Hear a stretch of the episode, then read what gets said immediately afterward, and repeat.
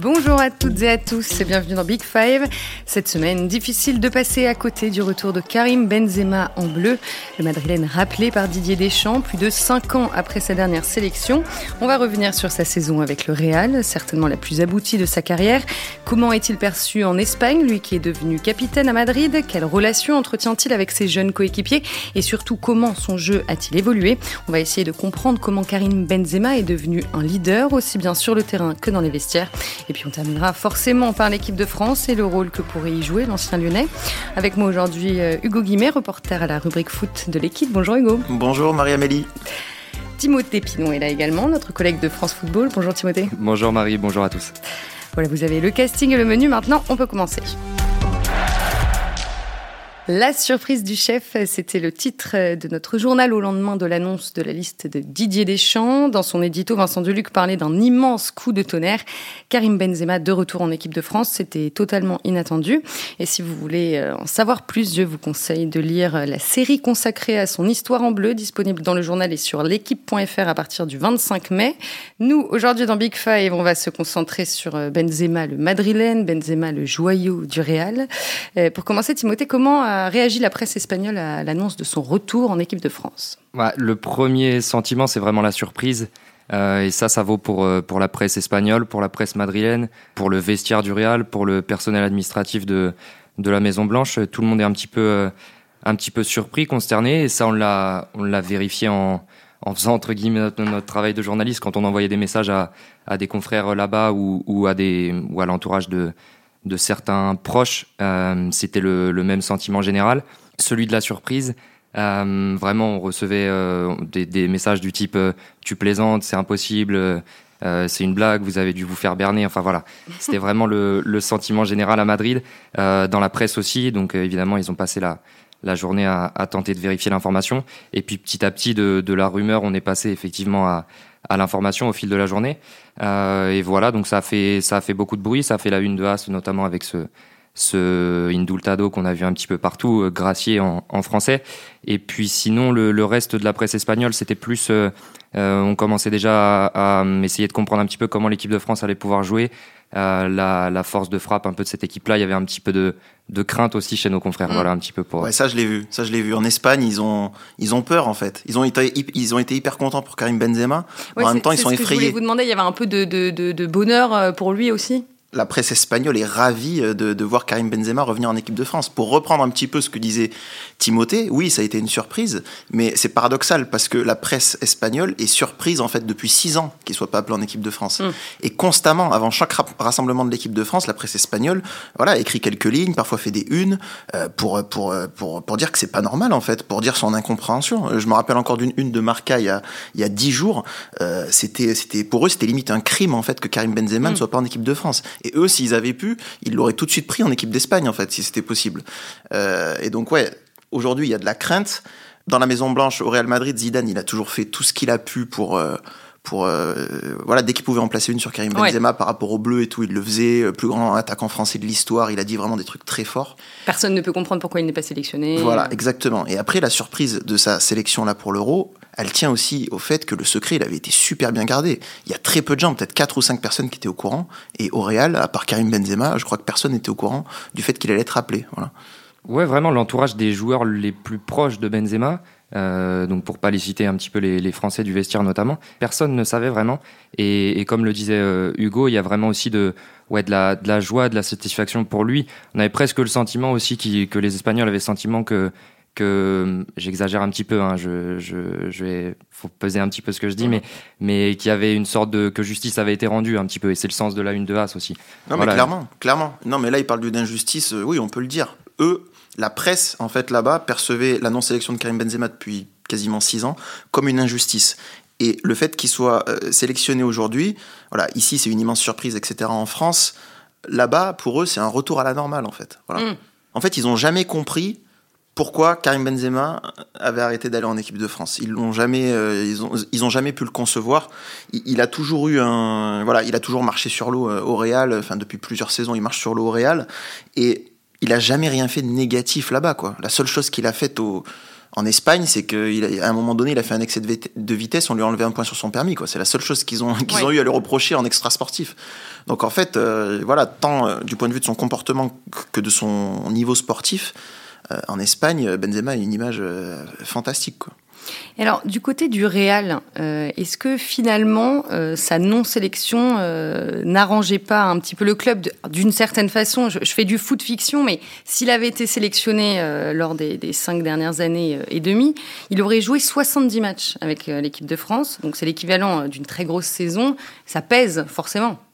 Ouais, je, pense que pour le coup, c'est vraiment le seul intérêt, entre guillemets, euh, pour lui euh, de, ces non-sélections. C'était ça, c'est qu'il avait le temps de se refaire une santé, entre guillemets, durant chaque trêve internationale. Euh, en plus, on sait que le Real est quand même réputé pour avoir de, d'excellents préparateurs physiques. Donc euh, effectivement, il y avait du travail qui pouvait être effectué euh, sur ces sur ces périodes-là. C'était le seul euh, avantage pour lui.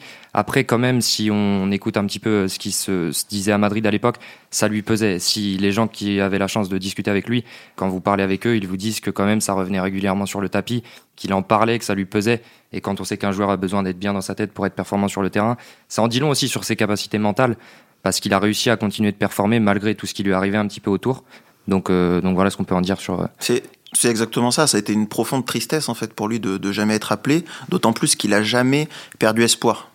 Voilà. À, aucun moment, Karim Benzema a lâché prise et s'est dit voilà l'équipe de France c'est terminé pour moi dans sa tête. Hmm. Donc euh, c'était difficile pour lui. Ça montre sa force mentale. Après, euh, est-ce que ça a été un point positif de pouvoir rester à Madrid pendant les trêves internationales?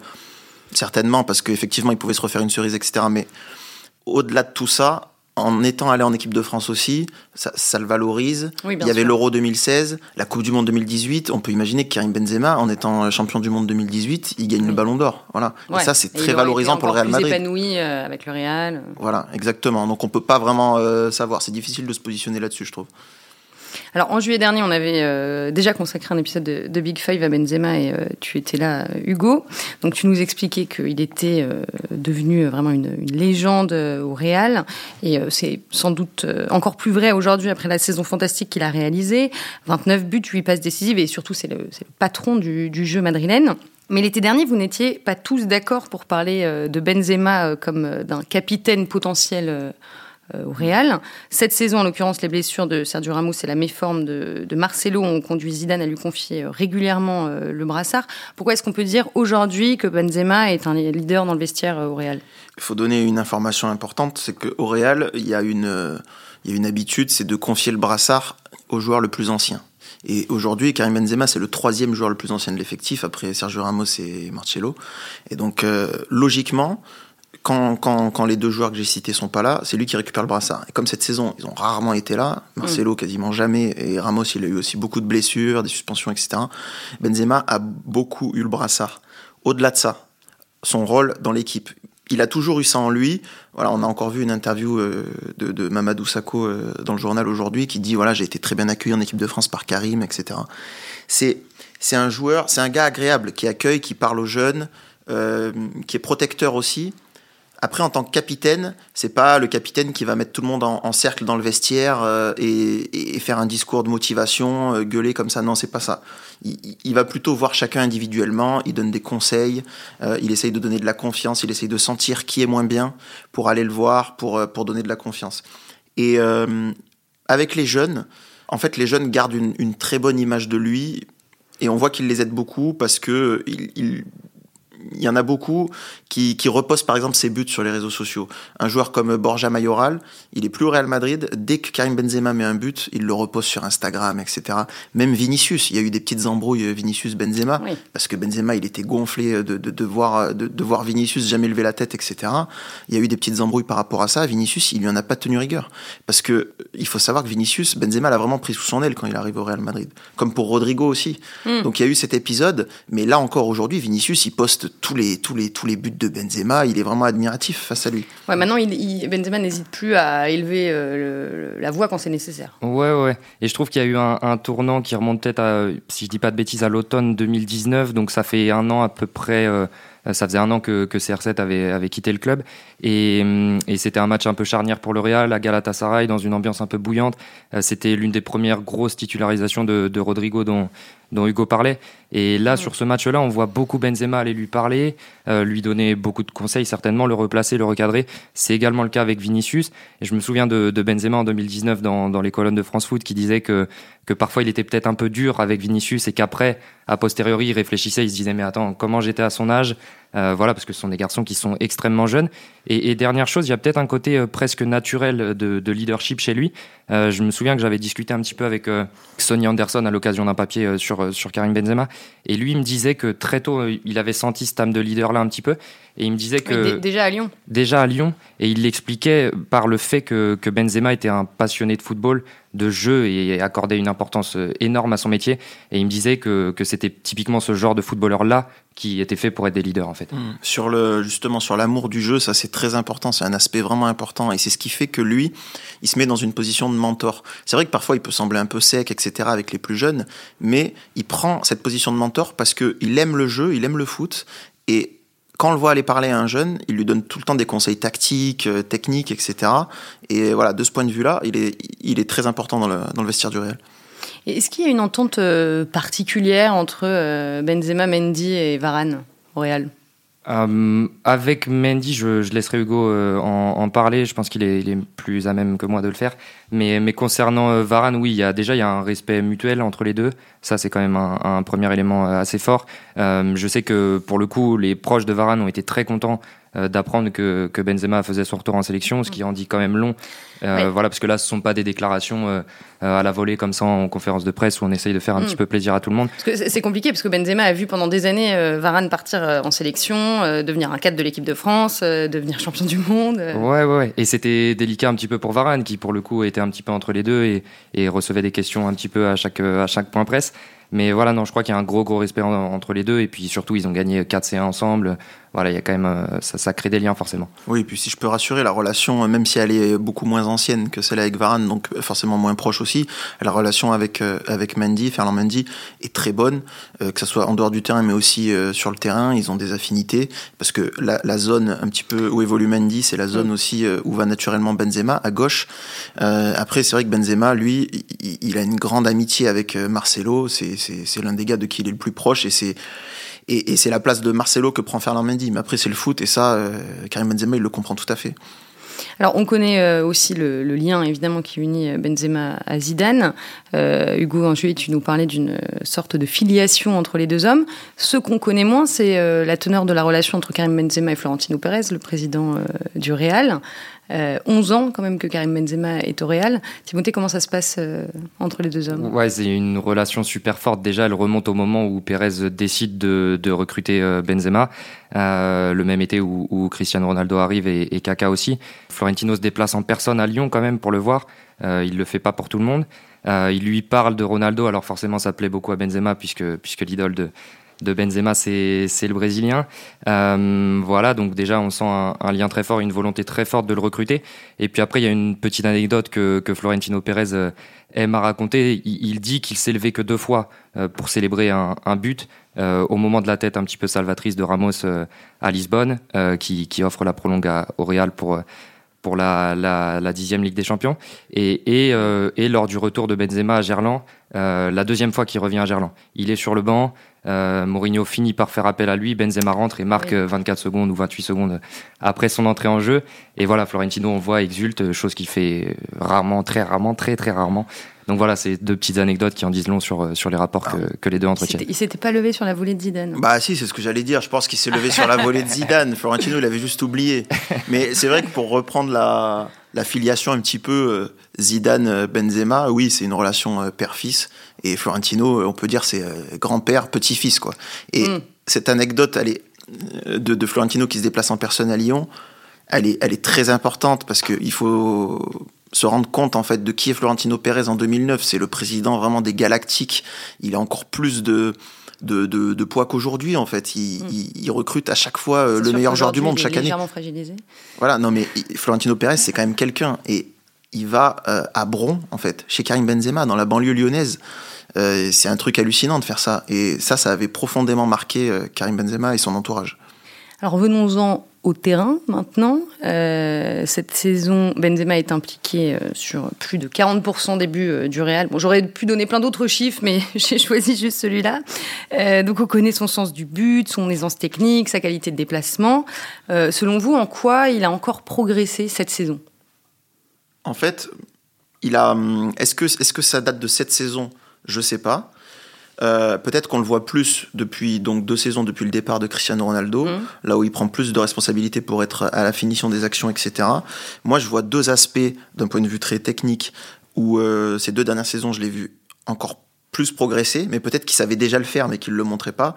C'est sa capacité à être un point d'appui mobile et, très technique en fait pour, pour, pour faire jouer euh, ses partenaires en fait avec moins de décrochage, mettre un véritable appui devant et surtout son jeu de tête voilà, Karim Benzema aujourd'hui, c'est un joueur de tête de très haut niveau. On le voit mettre beaucoup de buts de la tête. Ça n'a pas toujours été le cas. Ouais, Régis Dupont euh, l'été dernier nous, nous, disait que peut-être sa, sa, seule faiblesse c'était son jeu de tête euh, qui était assez moyen. Et ben alors on peut dire que c'est là qu'il a progressé parce que il rate très peu d'occasions de la tête. Le Real euh, cette saison, c'est une équipe qui a pas beaucoup d'imagination dans le jeu, qui a beaucoup de dédoublements sur les côtés et donc qui, qui amène beaucoup de centres. Et lui, quand il a la réception des centres, ça finit souvent au fond. Il, a un, déplacement qui lui appartient un petit peu, où il arrive tout le temps à se retrouver au, deuxième poteau euh, pour se démarquer. Euh, et, de ce point de vue-là, ouais, on peut dire que il a complété sa panoplie qui était déjà très complète, mais mm. par un jeu de tête de très haut niveau. Ouais, puis il y a autre chose aussi euh, qu'on a vu cette année, je trouve, c'est cet aspect un petit peu, euh, j'allais dire la polyvalence, c'est pas de la polyvalence parce qu'il joue toujours euh, au même poste, mais il est capable de s'adapter à bien des systèmes. Cette année, le Real a beaucoup, euh, a beaucoup changé de système d'un match à l'autre. Et lui, que vous le placiez dans un 3-5-2 avec Vinicius tout seul devant, dans le traditionnel 4-3-3, il est à l'aise. Dans le 4-2-3-1, il maîtrise aussi parce qu'il le faisait à l'époque Mourinho. Voilà, tout au long de sa carrière, il a joué un petit peu des rôles légèrement différents. Et, et c'est aujourd'hui qu'il en récolte un petit peu les fruits. Et puis la deuxième chose, peut-être, mais c'est moins sur l'aspect technique, peut-être plus mental. En tout cas, il y a peut-être eu un déclic à ce niveau-là, c'est que cette saison, il a toujours répondu présent quand le Real était dos au jeu, dos au mur, pardon. Euh, c'est-à-dire, je revenais au, au c'est Hugo qui m'a perturbé sur le sur oui, le. Oui, il, a, il a un aspect clutch. mais voilà, il a eu cet aspect clutch euh, sur toutes les doubles confrontations qui comptaient vraiment. Euh, contre l'Inter en C1, il marque. contre l'Atalanta, il marque. Contre Chelsea, il marque. En Liga, contre le Barça, contre l'Atlético, il marque aussi. Et voilà, et, aussi dans les moments où l'équipe était vraiment dans le dur, euh, le retour contre l'Atlético, le Real est mené 1-0, fait vraiment un mauvais match. C'est lui qui prend le jeu à son compte, qui va inscrire un but euh, phénoménal. Euh, trois jours après, contre Elche, il met un doublé pour permettre au Real de repasser devant. Euh, voilà, c'est vraiment ça. Il a été, ouais, il a été clutch comme le dit Hugo. Mmh, et puis, et puis réussir à faire euh, parfois avec des, des, bouts, des bouts de ficelle de, de, de, des grandes choses. Le but qui marque en Ligue des Champions, voilà, ça, ça, ça, suffit pas pour les qualifier, mais le but de l'espoir, un petit peu cette espèce de contrôle de la tête, euh, ciseaux, voilà, ça c'est vraiment le très très haut niveau mondial. Après, pour revenir à ce que disait Timothée, c'est très important. C'est vrai que n'importe où il a joué, il a réussi à se mettre au diapason. Et ça, ça montre son intelligence situationnelle un petit peu. il y a très peu de joueurs qui sont capables de faire ça. Il n'y a pas un, un système qui lui convient le mieux quand même Parmi tout ce qu'a qu'a essayé euh, Zidane cette année? Si, je pense que si on doit vraiment trancher, le 4-3-3, c'est quelque chose qu'il maîtrise par cœur. Il l'a fait avec, euh, avec la BBC à l'époque où, où il avait ce rôle un petit peu de, de 9,5. Il le maîtrise euh, peut-être mieux que personne sur la planète, ce rôle de, de 9,5 là. Mais cette année, il est tellement devenu. Enfin, je, crois que c'est sa deuxième meilleure saison en termes de statistiques, mm. sa deuxième meilleure moyenne de buts. Il sait aussi, et j'anticipe un petit peu sur l'équipe de France, il sait il sait se mettre vraiment en, finisseur. S'il le faut, il sait faire aussi. Ça reste aussi un, très grand buteur. On parle souvent de ses décrochages, de sa compréhension du jeu, de, tout ça, mais ça reste un, super buteur. Ouais, alors tu parles de, décrochage. Euh, j'ai demandé à nos amis d'Opta euh, dans quelle zone Karim Benzema touche euh, le plus de ballons. Bah, en fait, il en touche partout, vraiment, avec une petite inclinaison quand même vers la gauche du terrain. Donc ça rejoint ce que tu disais tout à l'heure Hugo, parce que c'est là où, euh, où, se trouve généralement Fernand Mendy, euh, Tony Kroos aussi et Vinicius, ça illustre le fait que Zidane en fait lui laisse une liberté totale. Mmh, bien sûr, mais euh, lui il apprend aussi parce que en fait c'est c'est parce qu'il se cantonne pas à une position sur le terrain, c'est pas du tout un, un, numéro 9 fixe. Et donc son jeu en fait comme il comprend très bien le jeu et comme il comprend très bien les temps du match, euh, il sait exactement euh, où aller, euh, quand y aller, quand déclencher les pressings, dans quelle zone aller, aller libérer des espaces, etc. Donc on en revient voilà, à son intelligence situationnelle. En fait, c'est quelqu'un qui fait toujours ce que le jeu commande. Donc là où des entraîneurs vont dire à quelqu'un, à un joueur de, de rester dans telle ou telle zone ou, d'arrêter de, se disperser un petit peu. Un coach peut pas dire ça à Benzema parce que j'exagère un peu, mais il se trompe jamais quasiment. Donc qu'il soit à gauche, euh, à droite, euh, qu'il décroche, qu'il prenne la profondeur, il le fait à bon escient. Donc euh, vous pouvez presque, presque jamais lui reprocher ça. Quoi. Donc finalement, c'est un peu grâce à Benzema que Zidane a pu se permettre d'innover autant cette saison aussi, ouais, pas que grâce à Benzema, parce qu'il y a d'autres joueurs très très intelligents au Real. Mais oui, effectivement, il fait partie du gratin en termes de compréhension du jeu. Que, et quand vous l'associez avec des garçons comme comme Kroos, comme Modric euh, et d'autres, euh, forcément, ça, ça fluidifie, euh, ça fluidifie l'ensemble. Ouais. Du coup, vous pensez que Didier Deschamps le sélectionne aussi parce que il peut lui apporter plus de flexibilité? Bien sûr, mais alors pas que pour ça, parce que voilà, on en revient à cette déclaration que j'ai trouvée assez hallucinante, mais à la fois marrante de Deschamps pendant sa conférence de presse il dit non mais attendez, euh, euh, si j'avais pris 23 joueurs, évidemment que c'est lui manquer de respect, évidemment que c'est quand même Karim Benzema, évidemment qu'il aurait été dans la liste. Et en fait, là, qu'est-ce qu'on comprend avec cette déclaration? On comprend qu'à partir du moment où Didier Deschamps, il a décidé que Karim Benzema n'était plus puni, entre guillemets, et qu'il pouvait le resélectionner, et eh bien à partir du moment où il fait sa liste, numéro 1, Karim Benzema, voilà. Numéro 2, Lloris, numéro 3, N'Golo Kanté, voilà. Et c'est comme ça qu'il a construit sa liste. Tu penses à ce point-là? Mais bien sûr, Deschamps, il prend pas Benzema parce qu'il peut prendre 26 joueurs il le prend parce qu'il a décidé qu'il pouvait le reprendre. Et donc à ce moment-là, s'il décide de reprendre Karim Benzema, c'est un des premiers qu'il met dans sa liste, évidemment. Hmm. Parce que parce qu'en fait, c'est pas pour le mettre sur le banc, en gros, c'est ce que tu veux dire. Bah non. Non, pour moi, Benzema, voilà, sera pas hmm. sur le banc. C'est ce qu'on comprend, en tout cas, des, mots de Didier Deschamps. Et euh, pour en revenir à, son meilleur poste, évidemment qu'il maîtrise parfaitement, comme a dit Timothée, le, 4-3-3. Mais euh, le système dans lequel évolue l'équipe de France peut parfaitement lui convenir aussi. Voilà. Il y a des vrais. Euh, pour moi, il y, a une, il y, a une, affinité technique déjà avec euh, Griezmann qui est évidente et qui existait déjà. Quel système? 4-2-3-1. Voilà. 4-2-3-1. Un petit peu euh, déséquilibré avec un, un, ailier gauche si, si, c'est Rabiot un, petit peu plus au milieu de terrain. Il y a un ailier droit, Mbappé, qui sera beaucoup plus dans l'axe et dans la profondeur. Mais voilà, ces affinités techniques avec Griezmann, elles sont évidentes. On les avait déjà vues à la Coupe du Monde 2014, mm. mais Griezmann était encore très jeune et ça démarrait mais, mais elles étaient déjà là. Avec Mbappé, ce sera peut-être pas des affinités aussi, aussi directes, mais plus une, une, une, complémentarité en fait qui est évidente. Parce que le jeu de Benzema, je parlais de son jeu en appui, etc., avec des défenseurs qui le suivent, euh, qui lui collent au basque, etc., ça va libérer des, des espaces assez extraordinaires pour, pour Mbappé. Voilà, ça peut être vraiment euh, un carnage. Ouais, tout à fait. Et puis je rejoins Hugo sur. Euh, on s'en est tous donné à cœur joie. L'équipe France Foot a imaginé des compos, les dessiner un petit peu. Mais enfin, je vois mal Didier Deschamps changer de logiciel.